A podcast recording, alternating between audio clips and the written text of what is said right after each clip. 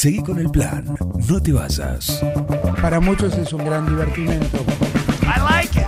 No, bad information. Mami. Bad information. ¿Qué está pasando en el mundo hoy? Es impresionante, ¿no? Un equipo, I like it. todos los temas, Es lo más importante que tenemos. un plan perfecto, Es un escándalo. una banda de radio. Están locos ustedes.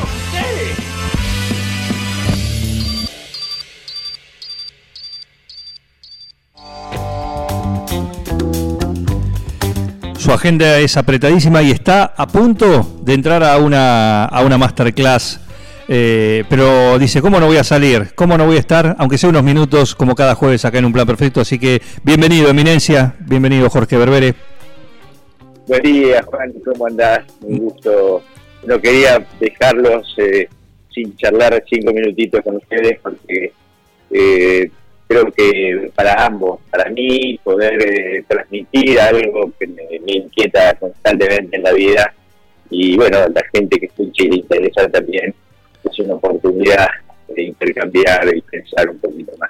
Por Sí, supuesto. estoy acá en la, estoy acá en la facultad, estoy frente a una magna de la Facultad de Derecho de la Universidad de Buenos Aires Sí, y con- contemplando contemplando la Argentina, ¿no? Y haciendo un comentario de cómo estamos acá, a- justo en la Facultad de Derecho, está frente a la, a la, a la- al barrio 31, la Villa 31, sí. eh, que no la veíamos cuando yo estudiaba acá en la década del 70, Ujú. eh, la villa solo era, era dos o tres cuadras de retiro hacia, hacia el norte, ¿no? Y hoy eh, vaya un- a la facultad. es vaya. un barrio. Ahí, ahí- ahí es un barrio y es un, tenés edificios, ¿no? De tres, cuatro pisos. Claro. Eh, y con toda la dignidad que representa vivir eh, en este tipo de barrios que, que o sea, que no tiene agua corriente, que no tiene cloacas, etcétera, etcétera.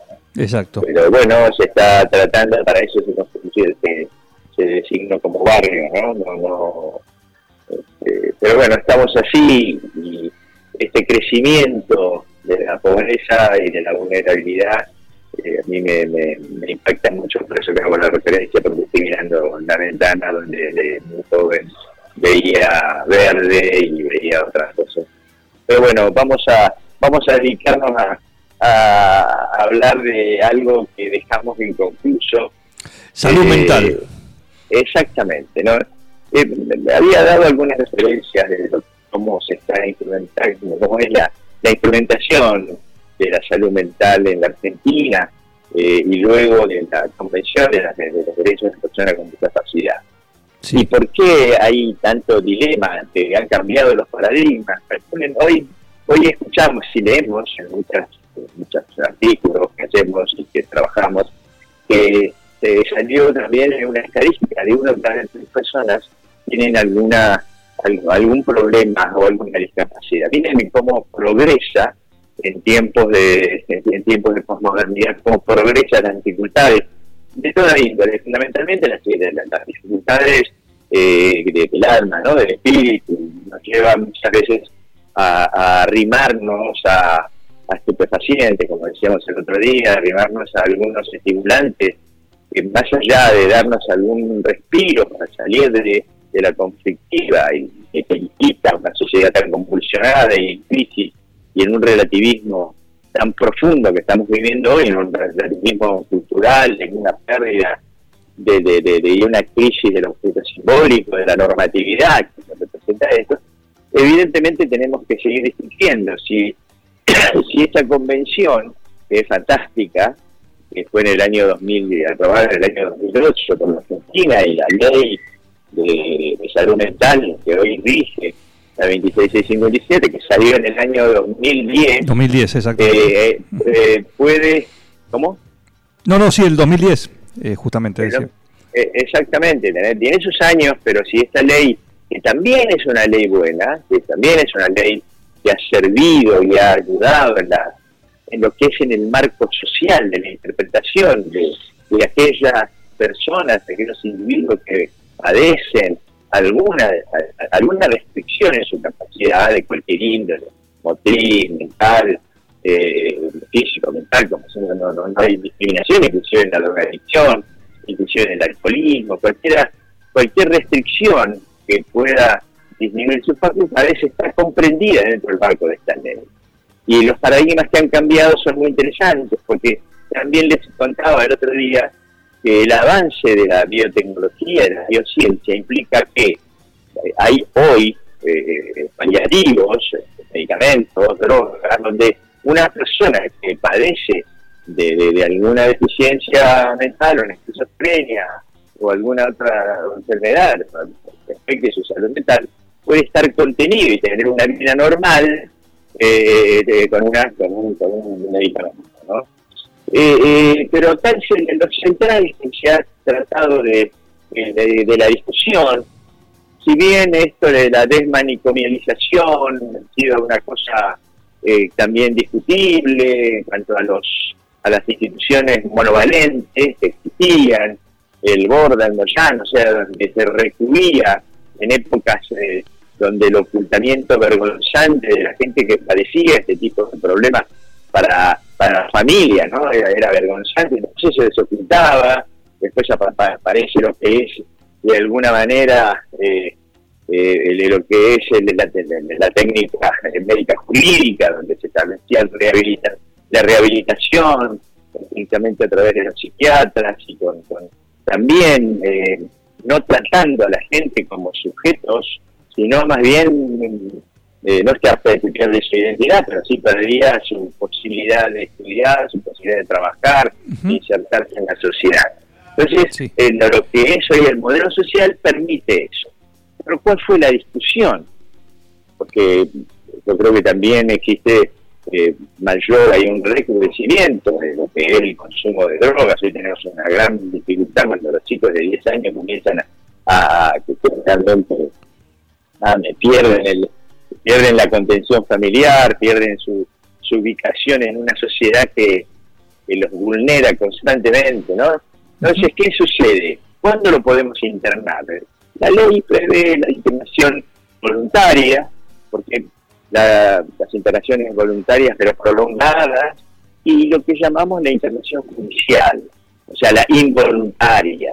Y ahí es donde está el problema, porque hay un artículo que para que alguien sea, eh, sea eh, eh, internado, involuntariamente, involuntariamente tiene que reunir ciertos requisitos que la ley exige, que es lógico, ¿no?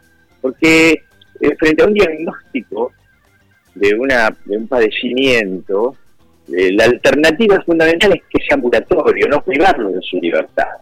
Esa ha sido siempre, desde siempre, inclusive con el Código Civil anterior, esa ha sido siempre eh, en un artículo que establecía limitaciones a la intervención violenta o involuntaria para privarle la libertad a una persona. Era la última ratio, era la última alternativa.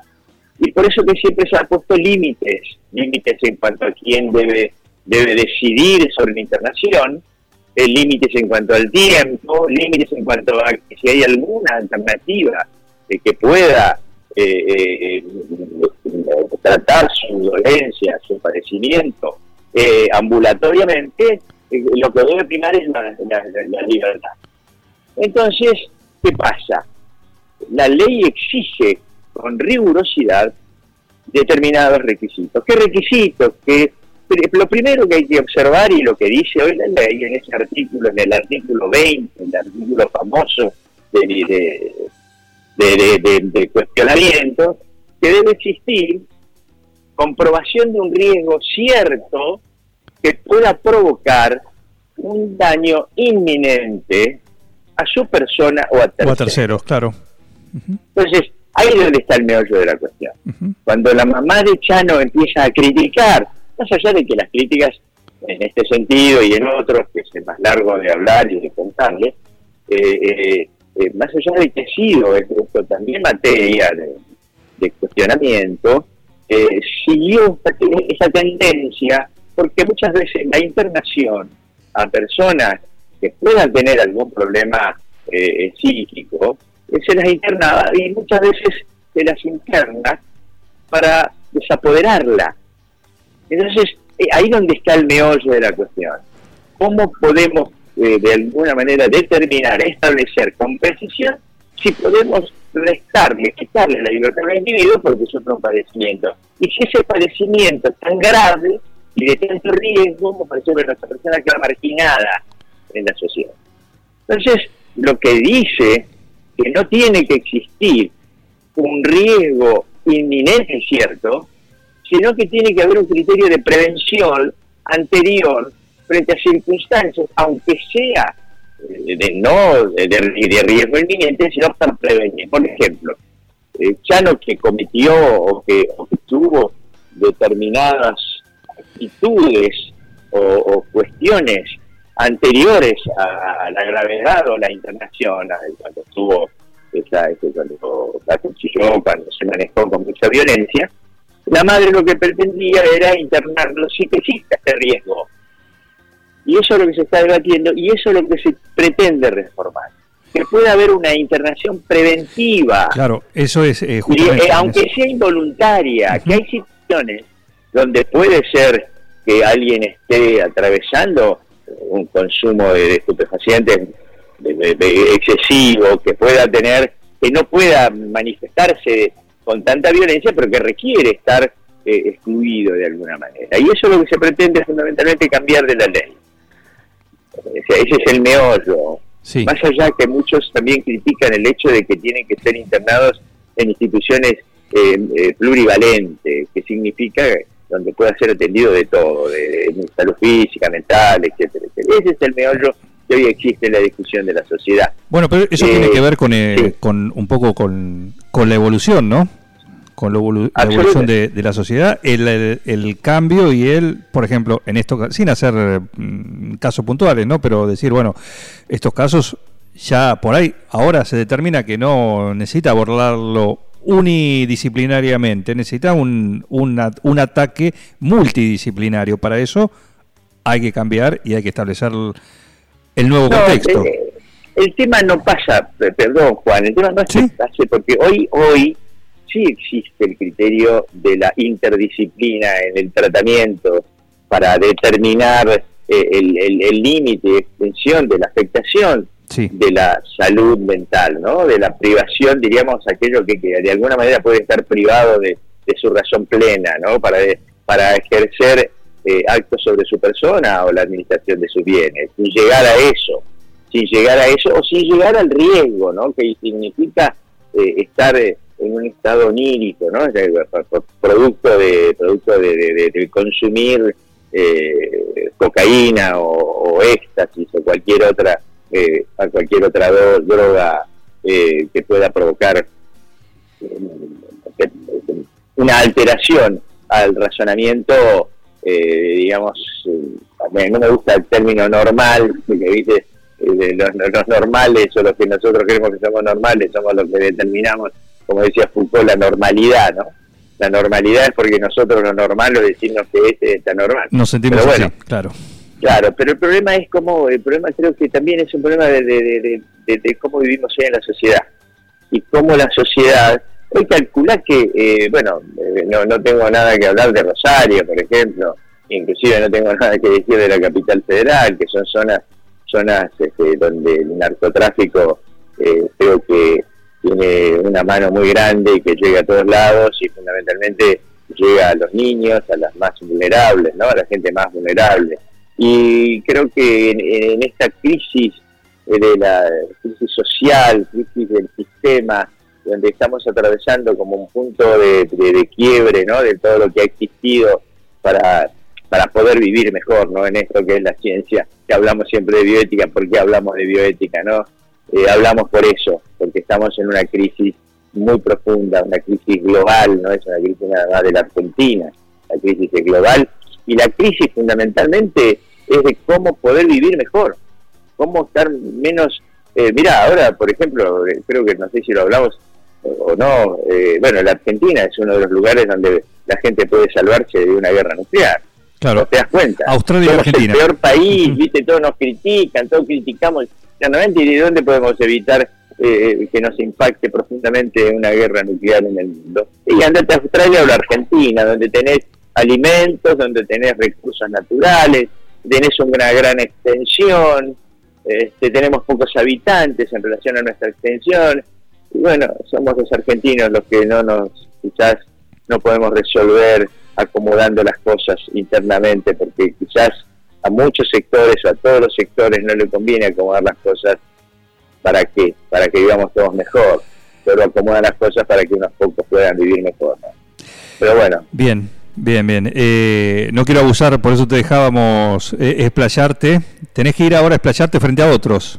Eh, así que... Sí, voy a, mira, nunca dejé de dar este ese titular que puedo no dar de, clases de grado, clases de los estudiantes que, están por recibirse. Siempre me ha gustado eh, tener esa conexión con la gente muy joven eh, para que se expresen y de alguna manera llevar esta voz, ¿no? Decir, miren, la, forma de ver la vida es esta. Y más en lo que yo hago, ¿no? En el derecho de familia, porque la bioética impacta mucho, o sea, la, modernidad y la posmodernidad impacta mucho en lo que es eh, la, concepción familiar. los nuevos dilemas en el marco del derecho de familia, en el marco de la familia, son múltiples e inagotables, constantemente en transformación, desde los modelos vinculares, la longevidad, la capacidad, este, bueno, un sinnúmero de fenómenos eh, eh, que, que tenemos que seguir debatiendo, qué tipo de sociedad queremos para el futuro, eh, en un futuro donde viste muchas veces uno piensa eh, con mucho pesimismo que no sé hacia dónde vamos y aquellos que quizás como vos a través del medio de, un medio de difusión tratás de que, mejore la cosa y como muchos de los que estamos acá enseñando y nos gusta esto y nos gusta vivir en una sociedad eh, diferente, ¿no? algo más este, con mayor templanza, con mayor fortaleza y con mayor humildad muchas veces. ¿no? Pero bueno, acá estamos, Juancito. Muy bien. Seguiremos luchando. Pero por supuesto, por supuesto, y, te seguiremos escuchando y disfrutando de justamente de eso, de, tus masterclass que, que, cada jueves tenemos acá en un plan perfecto. Vaya con el alumnado y nos reencontramos en siete días. Bueno, Juan, un gran abrazo, gracias, eh, como siempre. Un abrazo. Gracias. Eh. Jorge Berbere Delgado. Eminencia para nosotros acá en un plan perfecto como cada jueves. Seguí con el plan, no te vayas. Cuando la mente se desconecta de la realidad. Un plan perfecto. Es lo más importante que tenemos. Una banda de radio.